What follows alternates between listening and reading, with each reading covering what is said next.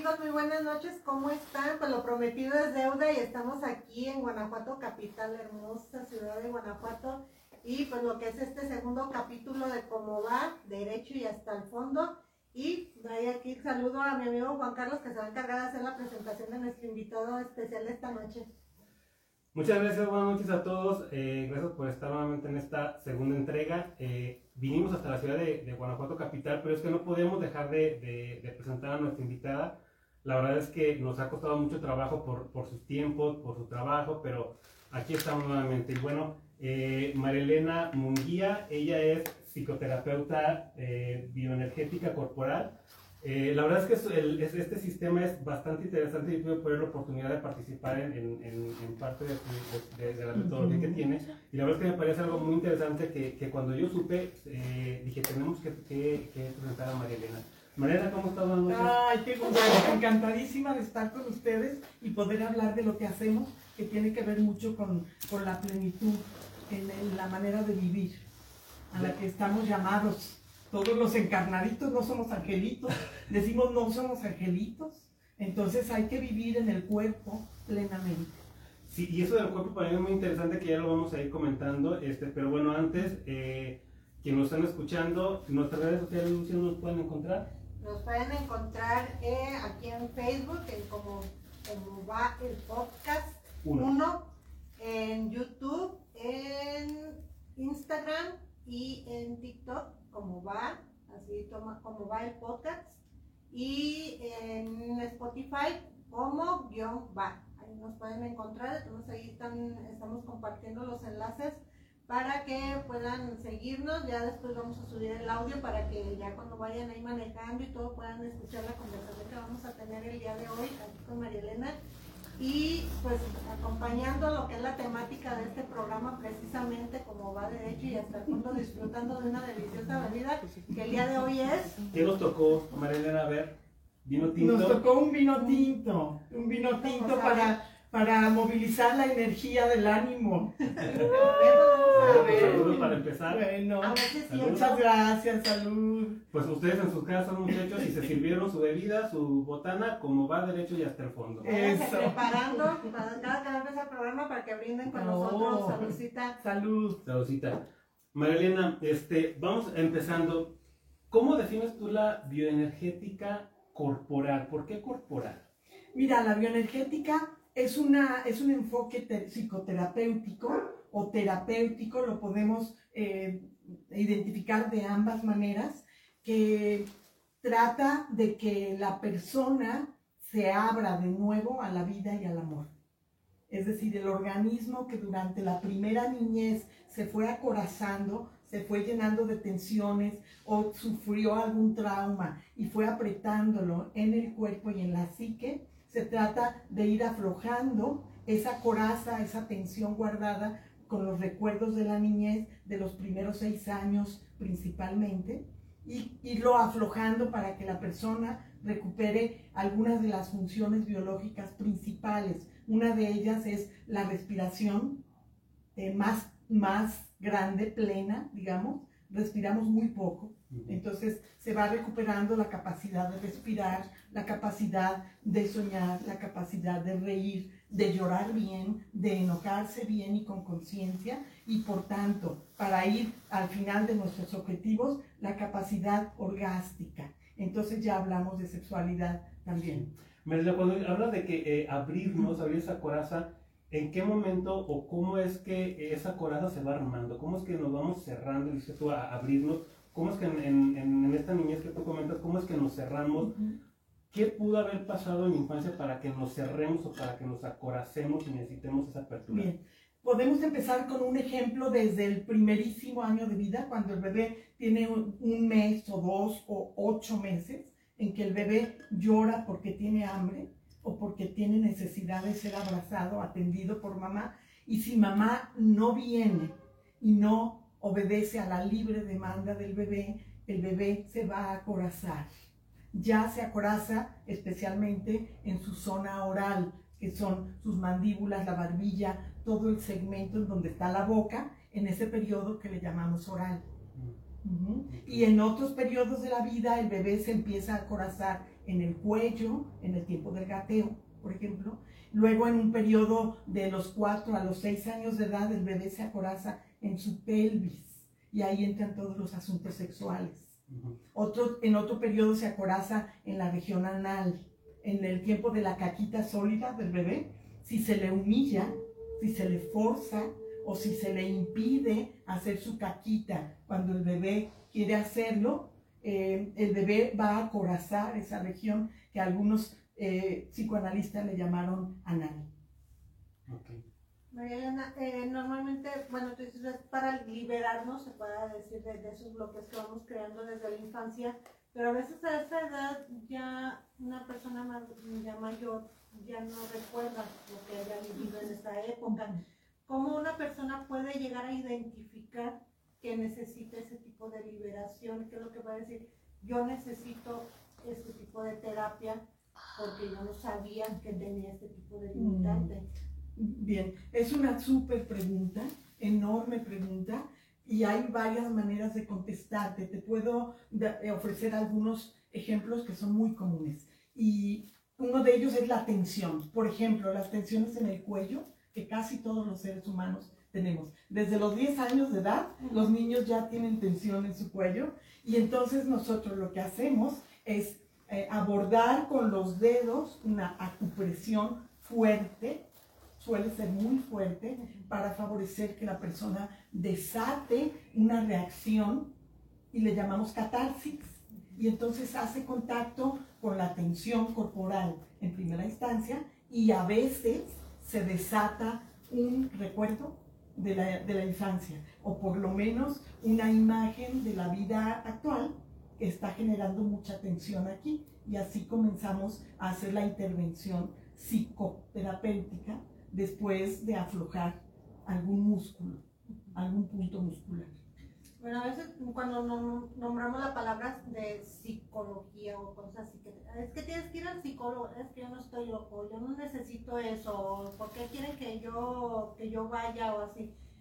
El, ahorita te decía, cómo identificar que necesita uno eso, que está bloqueado pero en este caso, como tú lo explicas, cuando ya haces la, tus sesiones y todo eso, que ya oprimes un botón que te activa, entonces se puede decir que uno lo tiene que hacer primero por, que se te puede decir, por curiosidad, déjame mm. ver si yo mm. tengo algo, mm. por iniciativa propia de decir, yo voy a ir a ver si yo tengo algo por ahí. Bien, gracias. Mira, algunas personas vienen efectivamente por curiosidad pero muchas personas vienen porque somatizan, porque se están enfermas y enfermas de una cosa y de otra. Sí, otras vienen porque escuchan la palabra sexualidad y entonces dicen, yo necesito ir sanando algo, algo que me impide, sí, algo que me impide ser feliz sexualmente. Y entonces muchos llamados son a partir de la sexualidad, y otros porque empiezan con alguna depresión, ¿sí? O con un enojo rabioso. Tengo un chico, por ejemplo, que fue a dar a la cárcel, perdón, al hospital, porque se agarró a trancazos. Entonces se dio cuenta que, pues, que trae mucha rabia. Entonces nosotros trabajamos con todos los impulsos mamíferos, por eso estamos sentados en un colchón porque invitamos a, los, a los alumnos a que descarguen su energía como si fuéramos niños en un entorno cuidado, en donde no se maltraten, se fracturen y que aquí puedan expresar su rabia libremente, sin culpa y experimentar cómo es soltar la rabia guardada en la niñez. Bueno, entonces, este, bajo esto que estamos comentando, este, la niñez pareciera que es muy importante en toda esta percepción de, del, cuerpo. Yo, yo estaba por ahí revisando parte de tus redes sociales y había una frase que me llamó mucho la atención y que me gustó mucho que decía eh, lo que tu cuerpo, lo, que tu boca calle, tu cuerpo lo, eh, lo guarda, lo guarda, Entonces, este, ¿cómo, ¿cómo, es? O sea, nosotros como niños, bueno, nosotros ya no somos niños, obviamente, somos jovencitos. niños, internos.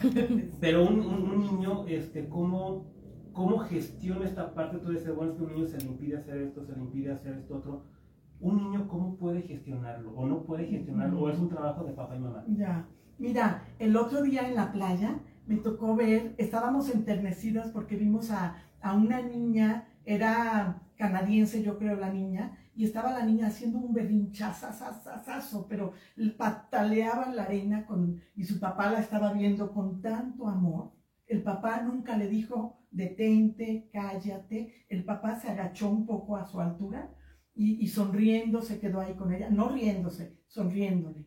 Se quedó a que ella terminara su berrinche. Era una niña como de siete años, ¿sí? Y le hizo un berrinchazo mucho rato. Y el papá, con mucho amor y calma, sin prohibirle el enojo, se quedó ahí hasta que terminó. Y al final le dio un abrazo y la niña terminó llorando con el papá.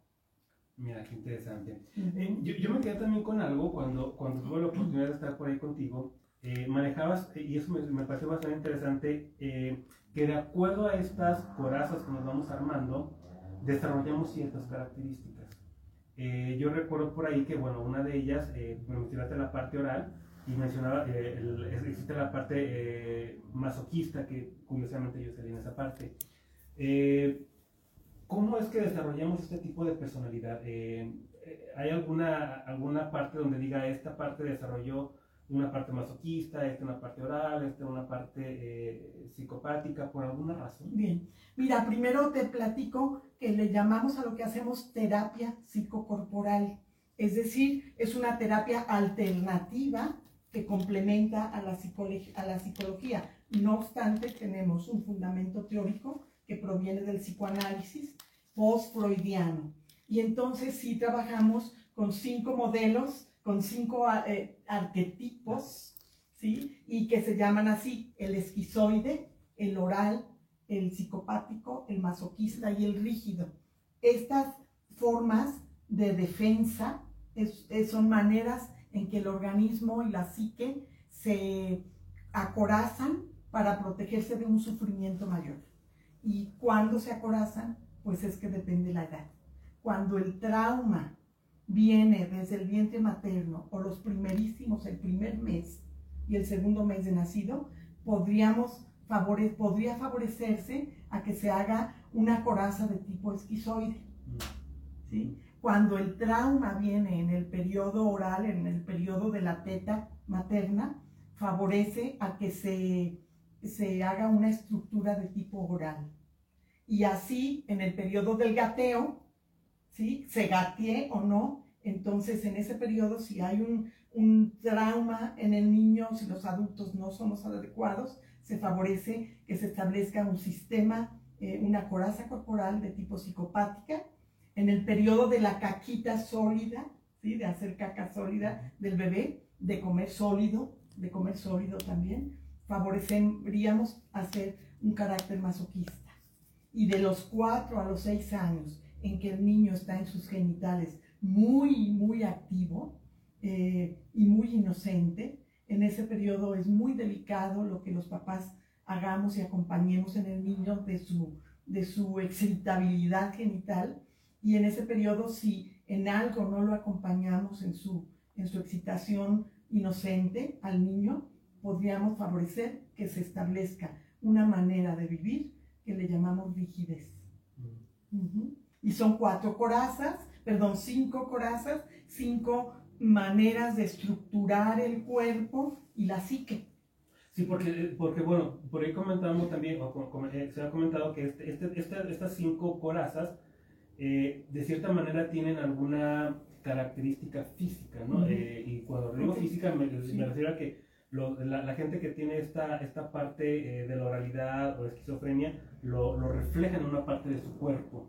Entonces hablamos de que es muy probable que tan solo por ver a una persona podamos identificar esta parte. Mm, bien, mira, no esquizofrenia, pero sí esquizoides. Esquizoides. ¿Sí? Que tiene un poquito, una, una, cosa parecidita a la esquizofrenia, pero somos funcionales.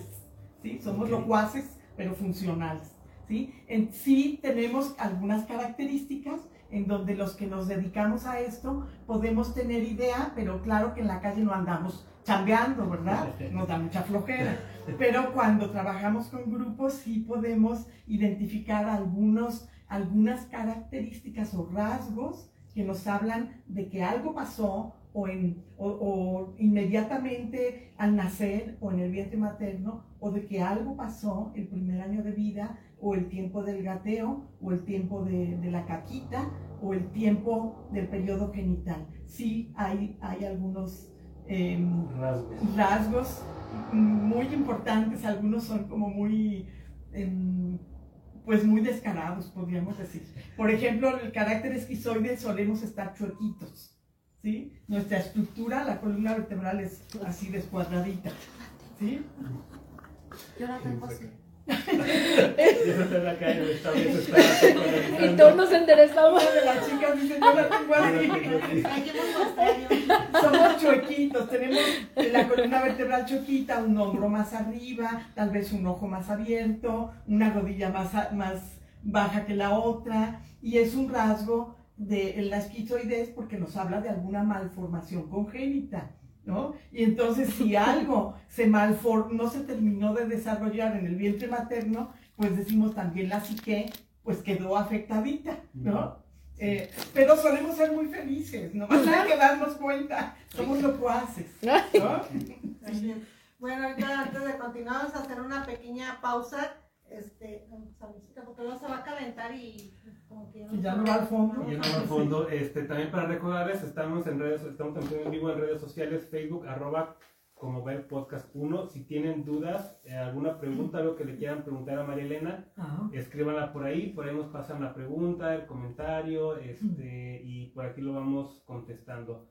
Eh, seguimos con Mariana Munguía. Eh, recordarles, ella estaba leyendo, tiene 35 generaciones eh, de Sí, tenemos 35 generaciones, yo creo que un poco más, pero se nos perdieron la cuenta porque si, si eh, al principio estuvimos en Celaya, Guanajuato, luego nos fuimos a Aguascalientes, luego fuimos a la Ribera Maya, a San Luis Potosí, y se quedaron trabajando grupos en todas las ciudades de alguna manera. ¿No? Entonces, pues hace muchas generaciones, pero hace ya 20 años o más que empezamos. E, entonces, si contamos 20 por tres generaciones, pues son más, son más, sí. María Elena, uno de los mayores problemas que tenemos como seres humanos son los tabú. ahora sí que nos atamos nosotros mismos a, por creencias, por religión, por tradiciones, por mil cosas, como que los propios humanos nos, nos ponemos las cadenitas y nos vamos sacando y nos vamos poniendo grilletes. Y cuando una persona dice, ya no quiero continuar con esta línea, ya lo ven como alguien, algo malo, algo pecaminoso, algo negativo, y pues lo tratan de, de delegar. Y uno de los mayores tabús que creo yo tenemos los, seres humanos es la sexualidad, aun cuando se supone que es a lo mejor lo que te cause más disfrute y felicidad y es lo que realmente al final de cuentas nos da la vida. Eh, en ese caso, ¿cómo se, ¿qué es lo que se puede trabajar en lo que tú haces? Bien, mira, pues tocas uno de los temas favoritos para mí y efectivamente, si decimos aquí, todos venimos de un acto sexual o alguien se lo saltó, les pregunto a los alumnos, ¿no? ¿Alguien se lo saltó? Y ya dicen, no, pues no, si todos venimos de ahí. Entonces queremos resignificar eso y aprender a hablar de la sexualidad con mucho respeto, con mucho respeto y a la vez con libertad. Entonces, sí te comparto que mucha de la gente que viene con nosotros viene con esa necesidad, a gritos, vienen queriendo gritar que quisieran sanar su sexualidad. No, y aparte, aun cuando vienen, siento que hasta lo hacen como a escondidas, porque eh, personalmente, como es lo que te comenté hace un momento, es una decisión propia el querer tomar este tipo de terapia, no es de que tú digas, eh, a todo el mundo me dice que yo lo necesito, sino que tú vienes por curiosidad para ver si tú tienes algo, pero en cuanto a lo que es los traumas sexuales, uno los identifica, pero a veces duele reconocerlos, avergüenza reconocer que se tiene ciertos problemas, o, decir, porque yo, si yo quiero eh, experimentar esto, yo quiero sentir esto o algo, pero toda mi familia lo ve como algo malo, como algo negativo, yo cómo puedo hacer para que O sea, mejor no se lo a estar diciendo, pero ¿cómo hago para yo sentirme bien conmigo misma? Mira, algo que nosotros hacemos primero en los grupos, hacemos un voto de confidencia, eh, activo, presente, sonoro, para que cada persona eh, pida el respeto que se requiere para sus temas sexuales y a la vez cumpla con los otros, respetándolos. Y entonces ellos van aprendiendo a qué cosas hablar en casa, porque a veces no estamos listos para oír estos temas. Y entonces sí, con el tiempo, no, tal vez no puedan hablar de orgasmos, pero tal vez sí pueden hablar de enojo. ¿No? Entonces en casa no se podía hablar de enojo. Bueno, pues ya se va pudiendo hablar de que estamos enojaditos y por eso nos enfermamos. Y, y con el tiempo, un día ya tocamos el tema de los orgasmos o no orgasmos. ¿sí? Y así podemos hablar del miedo, de la tristeza, poco a poco. Y creo que el último de los temas del que solemos hablar es la sexualidad. Sigue siendo, sigue siendo. Sí, así es. Y sobre todo, eh, como mencionas, el tema del orgasmo a veces no es tanto porque no, no lo quieran experimentar, simplemente no tienen idea de cómo hacerlo, de, de, les da vergüenza a lo mejor hasta investigar, porque siente que va a salir la policía cibernética checando lo que está investigando en el Google.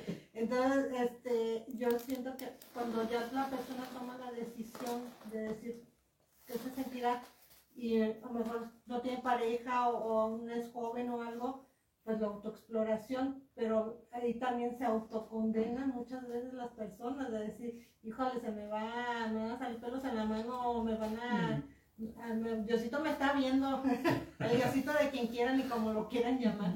Mira, tenemos para eso eh, etapas en el, en el enfoque, en los enfoques psicoterapéuticos. Y una primera, en una primera etapa vemos dos enfoques y uno de ellos se llama bioenergética y el otro se llama caracterología. Ahí empieza la persona a descubrir su, insisto, su enojo, su energía atorada, sus gritos guardados, su mala respiración, sus miedos y su tristeza. En un segundo año, los que deciden continuar ven otros dos enfoques. Uno de ellos se llama desbloqueo reikiano y trabajamos haciendo presión fuerte en puntos claves en el cuerpo que van desatorando los impulsos sexuales. Pero fíjate, está hasta un segundo año. Y hay un tercer año, los que siguen, la mayoría siguen, que se llama orgonterapia o vegetoterapia y ya tiene que ver con el orgasmo. Entonces ya se trabaja muy puntualmente con, con aprender a desencadenar respiraciones fuertes, em, gritos fuertes, hasta ir bajando a la pelvis y movimientos peristálticos hasta desencadenar em, el impulso, el reflejo orgástico, em, sin, sin masturbación, fíjate, sin pareja, que lo ideal es tenerla pues, pero ahí no trabajamos con eso. Somos exigentísimos en que ahí no puede haber relaciones sexuales entre compañeros. ¿Se llama, pero como tan tántrico? Bueno, sí, nomás que acá trabajamos primero toda la parte del anterior a la sexualidad, que son las relaciones con papá y mamá, todo lo que ocurrió antes. Pero trabajamos con un cuidado, esto sí me importa decirlo, eh, trabajamos con un cuidado tremendo porque suele haber muchos abusos sexuales de terapeutas hacia pacientes.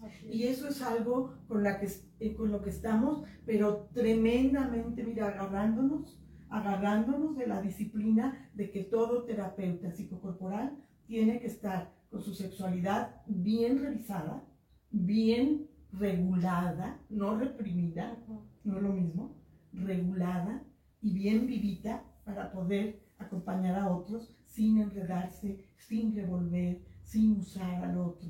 Y entonces la persona se va abriendo a la vibración pélvica. Pero duramos un buen ratito. Duramos un ratito. Más que nada la paciencia, porque como mencionas tú, mm, mejor hasta el segundo, al año eh, pasa una etapa, al segundo año otra etapa. Si llegas al tercero, y yo creo que a veces lo que menos tienen, al menos en mi persona, es la paciencia. Y ya cuando te dicen algo de, de uno, dos, tres años, ay, no me puedes mandar un resumen. como, cómo termina la serie, porque ahí como se puede incentivar o motivar a una persona a decir, anímate, o sea, a lo mejor no te vas a sentar los tres años, pero una terapia de tanto tiempo te va a ayudar y a lo mejor te nace la espinita y después le sigues, ¿cómo se le puede hacer? Mira, pues yo los invitaría a que se atrevan a entrar en la movilización de su energía. Hay un ejercicio que le llamamos el arco de arraigo, que lo ponemos desde el primer día. Y desde el primer día desencadena en el organismo unas vibraciones y unas aperturas que a, la gente le sorprenden. No, no, sé si Juan Carlos se acuerde. Sí, sí, claro. ¿Sí te acuerdas? Pero moviliza toda la energía y moviliza lo que cada quien trae. Entonces la gente que trae gritos atorados, pues eso saca. La gente que no sabe respirar empieza a respirar y se siente muy feliz. Otros sacan el dolor, sacan el miedo, el dolor, y cada quien va sacando y eso, por eso decimos, un año que hagas, te valga la pena porque te vas a enfermar menos probablemente, vas a gozar más probablemente y vas a ir descubriendo profundidades muy excitantes dentro de ti. Vanessa, comentabas que en un principio, y, creo que vale la pena retomarlo, decías que respiramos poco. ¿En qué momento dejamos de respirar y qué, qué impacto tiene eh, este hecho de, de, no respirar lo suficiente? ¿Cómo te das cuenta que no estás respirando lo suficiente? Bien, mira, eh, depende la historia de los primeros seis años de vida, podríamos dejar de respirar casi recién nacidos. Bueno, dejar de respirar al máximo. Si no, nos moriríamos, ¿verdad? No, no totalmente. Pero, por ejemplo, un niño recién nacido, cuando tiene hambre y mamá no está a libre demanda, el niño para no estar sintiendo es, es, el hambre tan, tan vital, porque para él es vital que venga mamá, el niño va a reducir su respiración al mínimo. Y entonces tal vez va a vivir con hambre de cariño, pero su respiración va a ser mínima para que su metabolismo salga avante sobreviviendo. Oye, entonces, eh, digo, pensando en esta parte, nuestra cultura mexicana eh, se presta para este tipo de, de, problemas psicosomáticos en, en, las personas? Sí, sí, Juan Carlos, definitivamente sí. No somos de las que más, más, ¿eh? No somos de las que más, más. Podríamos hablar de que en cada, en, en varias culturas hay variantes.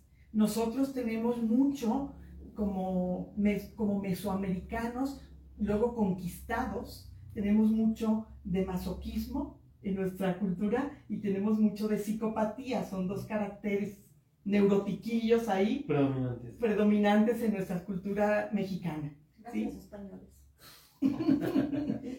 y, bueno, ¿y crees que, por ejemplo, nosotros que venimos de otra generación, no tan lejana, digamos, no somos tan, tan viejos, pero tú crees que las nuevas generaciones ya estén en un proceso mejor o nos estamos distanciando?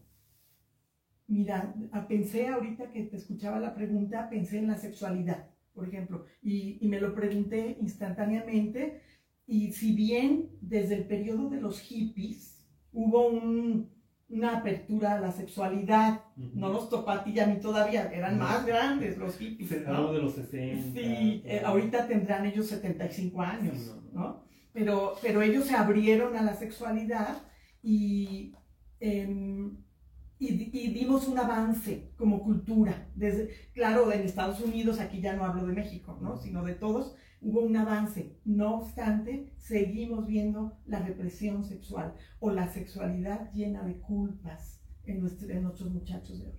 Mucho, mucho, mucho. Es muy interesante. Se abrieron las chicas, por ejemplo, a la sexualidad, pero traen muchas culpas. ¿Sí? Yo, yo no veo todavía que la represión sexual haya dejado de dañarnos. Fueron tantos siglos, fueron tantos siglos que todavía considero que es mucha mayor la represión que el llamado libertinaje. ¿No se quita en una generación? No, no, no, no. No, pues no. Nuestras abuelitas, bueno, las mías, tremendo, tremendo. La, la, represión sexual fue tremenda. Y pues aquí en Guanajuato vivimos en una cultura de mucha, de mucha represión sexual. Pues estamos en el, en el Bajío. Entonces sí, además hay más represión que en otras zonas del país. Y claro que la represión trae consigo doble moral también, ¿no? Y eso mayores traumas todavía, porque entonces me libero porque me revelo, pero con culpa, o llevo doble vida, ¿sí? Una en el discurso y otra en la realidad. O lo que hace el carácter rígido, con una persona vivo mi placer y con otra persona me comprometo en un proyecto familiar. ¿no?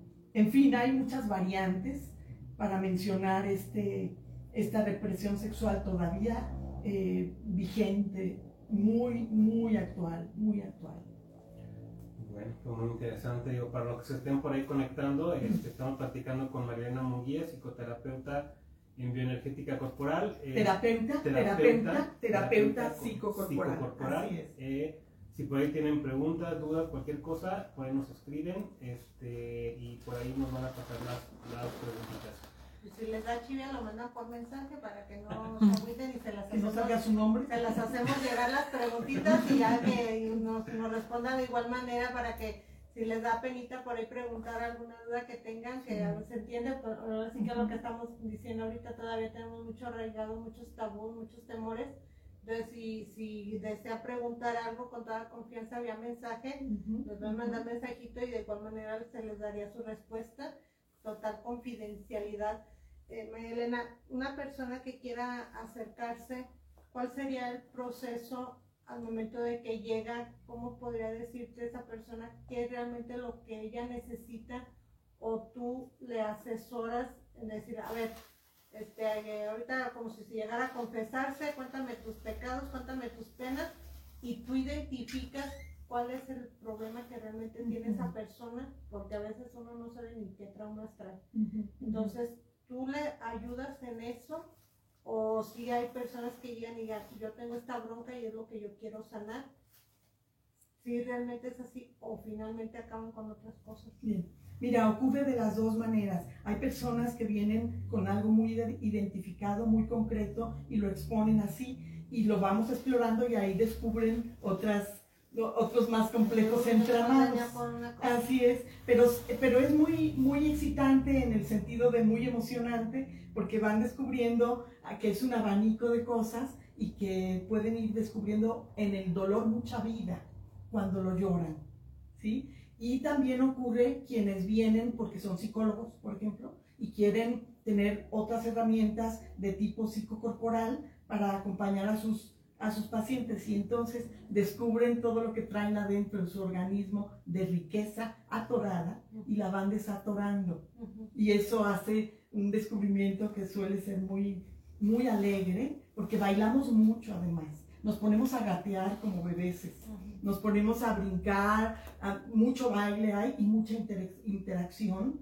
Eh, te ponemos a tu madre y a tu padre para que todo lo que no pudiste decirles, abrazarlos, jugar con ellos para que ahí lo vayas recreando y como volver a vivir e ir dejando una huella más saludable de tu relación con tus padres. Puede, ahorita que tocas el tema de los padres, puede llegar una situación en que diga, es que yo no quiero sanar nada. yo simplemente ya quiero dejarlo todo eso atrás y quiero continuar mi camino, y ya no me quiero enfrentar a esto, ya pasó lo que pasó y yo quiero continuar. ¿Es posible eso? O a fuerza tienes que llegar a un momento de decir, te perdono, me perdono y vamos para adelante. O si se puede decir, yo ya no quiero saber nada de este tema y vamos para adelante. Fíjate que hay personas que llegan y a los pocos meses dicen eso. Es, es, es común que dicen, yo ya no quiero voltear para atrás, quiero voltear para adelante y pronto empiezan a descubrir que sus hijos se están enfermando, que se están enfermando de, de que lo que traen de atrás lo traen adentro. O sea, no es que se quedó atrás, sino que está presente y pronto van viendo que, con llorar aquello, luego ya no vuelvo a pensar en ello en verdad. ¿sí? Que basta alguna vez, con que alguna vez lo toques, voy al pasado unos minutos aquí en terapia y luego regreso al presente y voy a la vida y no a estar piensa y piensa en el pasado, pero lo, lo saco la fuerza tiene que regresar, sacar así es. el cuartito. En terapia sí, así es. En esta terapia sí nos regresamos a la niñez o a la atención o al momento en que se me atoró la, energía, ¿sí? Y lo saco y vuelvo a la vida adulta, a la calle. ¿Es posible identificar lo que es que realmente tú lo viviste en tu infancia y que realmente te causó esos traumas o que fue algo que tú te imaginaste que te pasó.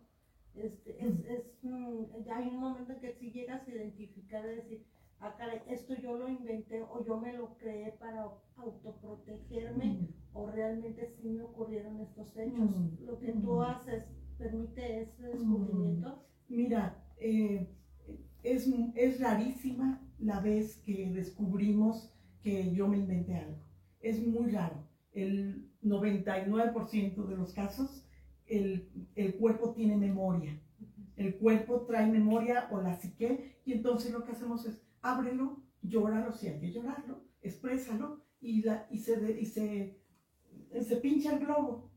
Se pincha, ya queda en verdad resuelto mayormente resuelto. ¿No has tenido casos en los que dices, no sabes que tú eres un caso perdido, ya por más que le hicimos y le hicimos, tú sigues cerrado en tu macho y ya de aquí yo ya no puedo hacer nada? ¿Ha ocurrido eso? Sí, sí ocurre, ¿cómo no? Sí ocurre.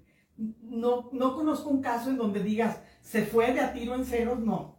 No, incluso llega el día en que un día te lo, te lo topas eh, posteriormente y te dicen, ay, no sabes cómo me sirvió. Pero me asusté mucho. Me, me asusté, ¿no? Me asusté y, y, por eso me fui, pero, pero aprendí esto. ¿sí? Normalmente el organismo es como un niño agradecido. Lo pones a respirar profundo y es muy agradecido. Entonces, ahí sería la importancia de, o sea, de saber que realmente nuestro cuerpo es nuestro templo y que si no lo cuidamos se derrumba. O sea, si no lo mantenemos sano por dentro, porque a veces pensamos que nada más lo que es lo que los dolores que tenemos, pero lo espiritual, el alma, todo eso, todo se tiene que sanar en conjunto. Así es. Eh, es que tratamos de entrar al cuerpo y sentir el poner a las células a contraerse y expandirse, contracción y expansión celular. Igual el intestino y el corazón, ¿no? Todo el movimiento de las células que es contracción y expansión, así el llanto, ¿no? En lugar de contraerlo, lo suelto y luego vuelvo a la vida. El enojo, lo, en lugar de guardármelo, lo suelto en un lugar adecuado. Y también la tristeza la siento, en lugar de guardarla, la suelto en un lugar adecuado y vuelvo a la vida con toda esa eh, tensión ya suelta. yo bueno, todos escuchamos pues que cada, cada persona es un, un, mundo, un universo. Normalmente conocemos el espacio, decimos ya conocemos la luna, ya conocemos este, tal galaxia, ya conocemos todo eso, y si no, cuando le dice, oye, pero no, no, conoces el fondo del mar, no has llegado al centro de la tierra. Y muchos cuando dicen, es que la verdad a mí me da miedo sumergirme en las profundidades de, la tierra porque ni puedo, me cuesta trabajo y realmente no hemos tocado fondo. Y entonces cuando decimos ah, que cada persona es un mundo, siento que es la verdad, porque nada más nos conocemos el exterior, pero ya cuando nos queremos adentrar, ahí es donde Mira, este hombre, Wilhelm Reich, el creador de las psicoterapias corporales, tengo aquí, está la función del orgasmo y la, la, el análisis del carácter de Wilhelm Reich. E, este hombre se dedicó a, esa es la bioenergética de Lowen. Ah, sí, sí, no, la función del orgasmo sería la... Sí, este de Wilhelm Reich. Bueno, este hombre se dedicó a estudiar los electrolitos que somos esto de que somos agua, él lo comprendió plenamente. Y de esto hace ya casi 100 años. Fue muy impresionante. Entonces él descubre que somos agua, no, no que lo descubra, pero cree en ello y lo estudia. Y entonces habla de cómo los electrolitos que somos, el agua que somos, genera energía si se mueve. Pero el agua, cuando no se mueve, se pudre. Entonces, el alma, si la movemos, se transforma. Si la atascamos, si la contraemos, se descompone y genera neurosis o genera enfermedades en, antes de la vejez. Pero si da miedito querer remover esa agua que se está pudriendo, pero da, da cosita. Sí, mira, hay de todo. Hay personas a las que les da mucho miedito. pero hay otras que, que no les da miedito y vienen y se echan el clavado entero. No sé si te acuerdas, Juan Carlos, hay de todo. Sí. Bueno, pues al cuerpo de lo que pide, pues agua. Sí. Hay que darle agua. Bueno, una más. Gracias, Este, chicos. Si tienen preguntas, dudas, adelante, eh, las, las vamos contestando. Mariana, eh, para ahondar, eh, ahondar un poquito en lo que, eh, o sumar lo que, lo que comentaba Lucy, que dice, bueno, eh, sumergirnos en el fondo, es complicado, te da miedo. Estamos hablando entonces de, de, de una desconexión entre el cuerpo y la mente. Digo, pensando en que eh, hablas y mencionas mucho de que trabajas con el cuerpo, bailas, te mueves. Ah, ¿Podemos hablar de una desconexión mente y cuerpo? Así es. Desde Wilhelm Rey hablaba mucho de esto. Tiene un pequeño libro que se llama Escucha, pequeño hombrecito. Y es una cosita chiquita, pero quiere sacudir al ser humano. Y dice, por favor no te creas de los sistemas que te dicen que de la cintura para abajo es malo, feo, prohibido, diabólico, pecaminoso. Y de la cintura para arriba es la inteligencia y, la valoración. Entonces, realmente, sí, las religiones, las educaciones, entre comilladas, pero que han sido generales, ¿sí? nos, nos van generando una división artificial entre la mente, considerándola de aquí para acá, y el cuerpo de aquí, de- del cuello para abajo, pero especialmente de la, de la cintura para abajo, como el prohibitivo, insisto, peligroso, pecaminoso. Y eso es lo que tratamos de unificar de nuevo, es tratarlo como una sola cosa. La mente está en los músculos también. La mente está en el tórax, la mente está en el, en el, eh, eh, en el- la pelvis. Y hablamos ya de, de- del segundo cerebro y el tercer cerebro que están en, en los intestinos y en el corazón también, tanto como las células corticales del cerebro. Bueno, eh, justamente pensando en, en esto, bueno, parte de la temática que tenemos en, en- en estas conversaciones es hablar las cosas como van. Eh, mencionamos un ratito que nuestra cultura eh, se presta a ese tipo de situaciones. Nuestra cultura está muy arraigada en el tema de la religión. ¿Tú crees que la religión es un tema que nos, nos mueve o que tendríamos que considerar o que nos pudiera estar eh, interfiriendo en este proceso de formación? Bueno, pues si habláramos de religión, eh, yo la que conozco, que es en donde he vivido, que es la religión católica, podríamos hablar de que hay un abanico tremendo de maneras de, de vivir y de conceptualizar la religión, pero si, es- si revisamos la religión eh, un poco con los estilos jesuíticos, para mencionar algún, algún gremio. ¿sí? podríamos hablar de que, de que ese Jesús o Jesucristo, que es el protagonista en la religión cristiana, pues fue un hombre radical. O sea, si lo estudiamos de verdad, fue un hombre radical que se iba a la raíz y, y que vivió un conflicto con su sociedad. Pero fue la institución eclesial, que fue machista, por cierto. Opresor. ¿sí? que fue opresora, machista, quitaron a, a la diosa mujer y pusieron al Espíritu Santo. O sea, podríamos hablar muchísimo de lo que hicieron, pero era una diosa mujer. Entonces estos que fueron machos dijeron, vamos a quitar a, a- a la, la diosa mujer, la bajamos a que sea humana, la Virgen María, pero esa no es diosa, y ponemos al Espíritu Santo para que sean tres hombres. Entonces, si, si revisamos lo que hizo la cúpula eclesial, pues hizo atrocidades. Pero eso no quita que podamos volver al origen y supongo que esto lo podríamos revisar en, muchas en otras religiones, ¿no? El que si volvemos al origen, había cosas maravillosas que sí son, em, ¿cómo dijiste tú la palabra? Yo hablo de radical, disruptiva, Disruptiva, disruptiva, disruptivo, sí. mencionaste tú. Pero yo creo que en las religiones hay mucho disruptivo y mucho radical si nos vamos al origen. El origen de la comunidad cristiana es, es bellísimo, bellísimo, ¿no? Pero claro, ¿qué hizo la institución popular? Pues nos llevó a dividir el cuerpo y la mente, a considerar la sexualidad pecaminosa. Por eso la Virgen María es virgen, ¿no? Ya le quitaron el, el disfrute. Eh, antes de, antes de, terminar, María Elena, este, ¿cómo puede una persona saber que, con quien se acerca es alguien de confianza, hay alguna asociación, hay manera de identificar que esa persona si es realmente pues con quien debemos, vamos a confiar nuestro cuerpo y nuestra alma. Y em, pues normalmente en estas situaciones que tú dices, se involucra hacer ejercicios o cosas así, pues me da más confianza estar con una mujer, me da más confianza estar con un hombre. ¿Cómo puede esta persona identificar o localizar o a quién se puede acercar para decir, yo quiero ir con alguien, pero pues que sea alguien de confianza?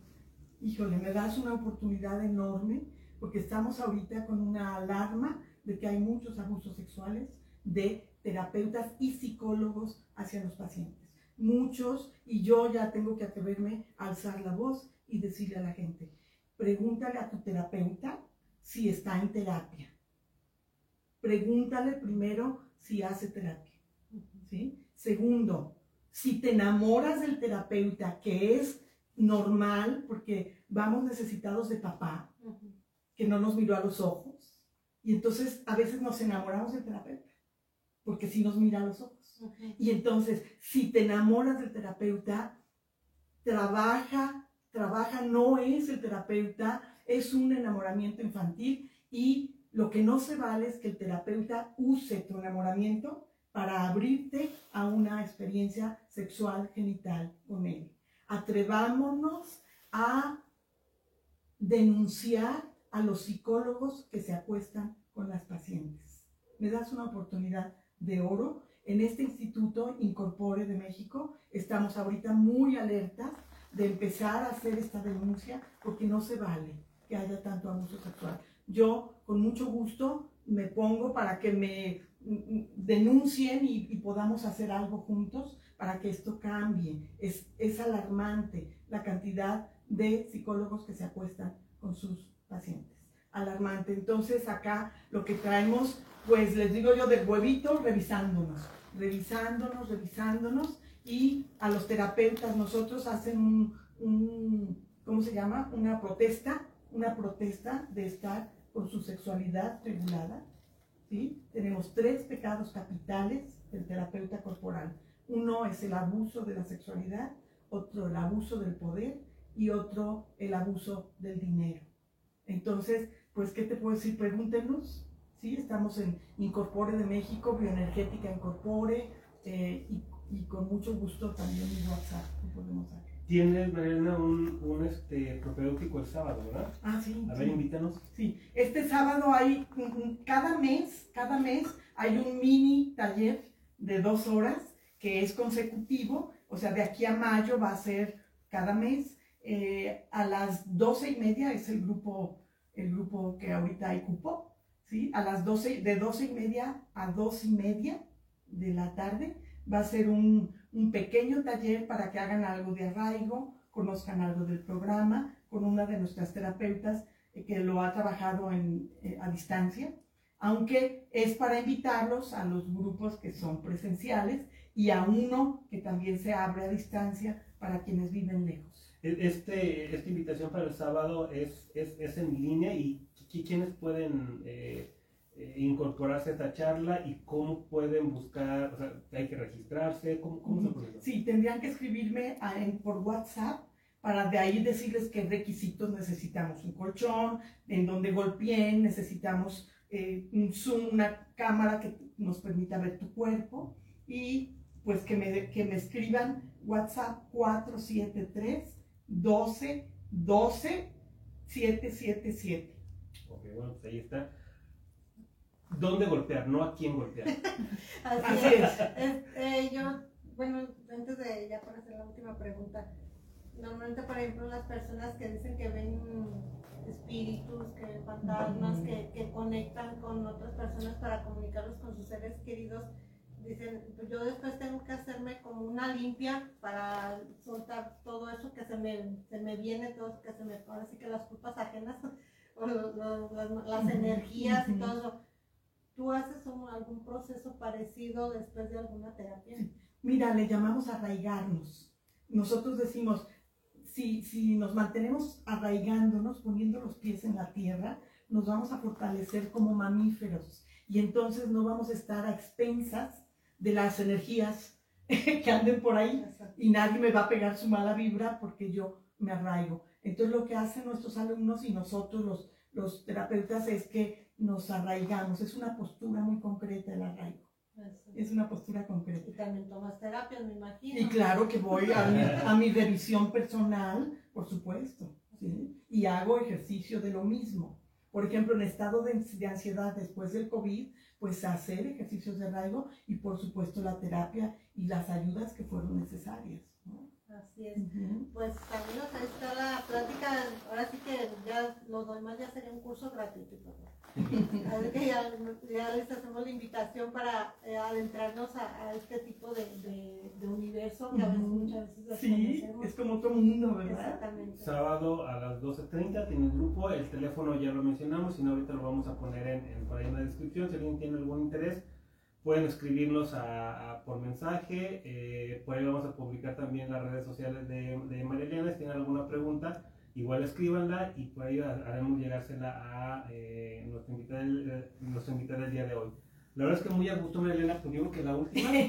Nos vamos a la del Nos vamos a la del estribo. Saludos, chicos, muchas gracias por, deje, por dejarnos hablar de estos temas con mucho respeto, con mucho amor y que son temas disruptivos, pero muy importantes. Poderosos, potentes. Potentes, así potentes. es. Sí. Si, si, los cubos hablaran, ¿verdad, María? Mm, así es.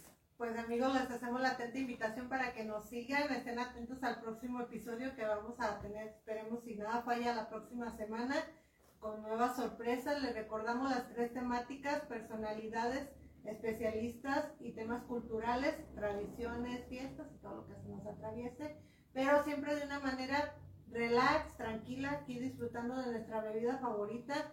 Acuérdense antes de empezar, váyanse preparando también la suya, su botanita, para que puedan disfrutar junto con nosotros de estas pláticas. Las dudas, las preguntas que tengan con todo gusto, si no se animan ahorita, después pueden hacerlas llegar y también si son para ellas, pues con todo gusto se las hacemos llegar. Les contesto. Y les contesta. sí. Para que no se queden con dudas de nada, ya vamos quitando las vergüenzas, vergüenza robar y que te cachen. Y a veces así hasta les vale, sí. ya llega, no, mijito no hizo, él es bien buena gente, él nos trajo para comer. Entonces, ustedes aliviánense, disfruten de su bebida favorita. Ahorita estamos disfrutando de aquí de un vinito. Aquí en la hermosa, en la hermosa ciudad de Guanajuato, Guanajuato, capital, que la verdad es una delicia siempre venir para estos rumbos. Y más aquí, la verdad, el lugar donde nos encontramos es una delicia. Ahí tenemos una preguntita, a ver. Aquí pregunta que cuál es la diferencia de una terapia con un psicólogo a un psicoterapeuta. La pregunta es con la diferencia entre Ajá. un psicólogo a una terapia con a una terapia psicoterapeuta. Con una psicoterapeuta de este Ajá. Uh -huh. Mira, eh, en general hablar de un psicólogo y un psicoterapeuta eh, se refiere a que un psicólogo eh, cursa la universidad, pero puede no ser psicoterapeuta. Normalmente ellos han de tomar alguna, alguna especialidad para hacer psicoterapia y no nomás la psicología teórica, ¿sí? Eso es en general. Pero hablar de terapia psicocorporal es otra cosa. Es, aquí abordamos una teoría muy específica, una tipología de neurosis muy específica y abordamos enfoques psicocorporales. Entonces, con respecto a nosotros, la terapia psicocorporal no, no es terapia verbal, no solo, muy poco verbal y vamos mucho al movimiento corporal, a tratar las tensiones, a tratar la somatización y a revisar eh, qué, qué, partes del, del, cuerpo están contraídas y entonces el alma está ahí reteniendo alguna, alguna emoción vieja. Uh -huh. Bueno, pues ahí está contestado. Eh, a Marila la encuentran en redes sociales, pueden buscar Incorpore por redes sociales, ahí tienen el logotipo. Y pues, eh, tómalo como va, Lucy. Agradeciendo que todos que nos hayan acompañado en esta transmisión. Y derecho y hasta el fondo, saludcita y hasta Salud. la próxima. Salud y nos vemos en la próxima transmisión. Bueno.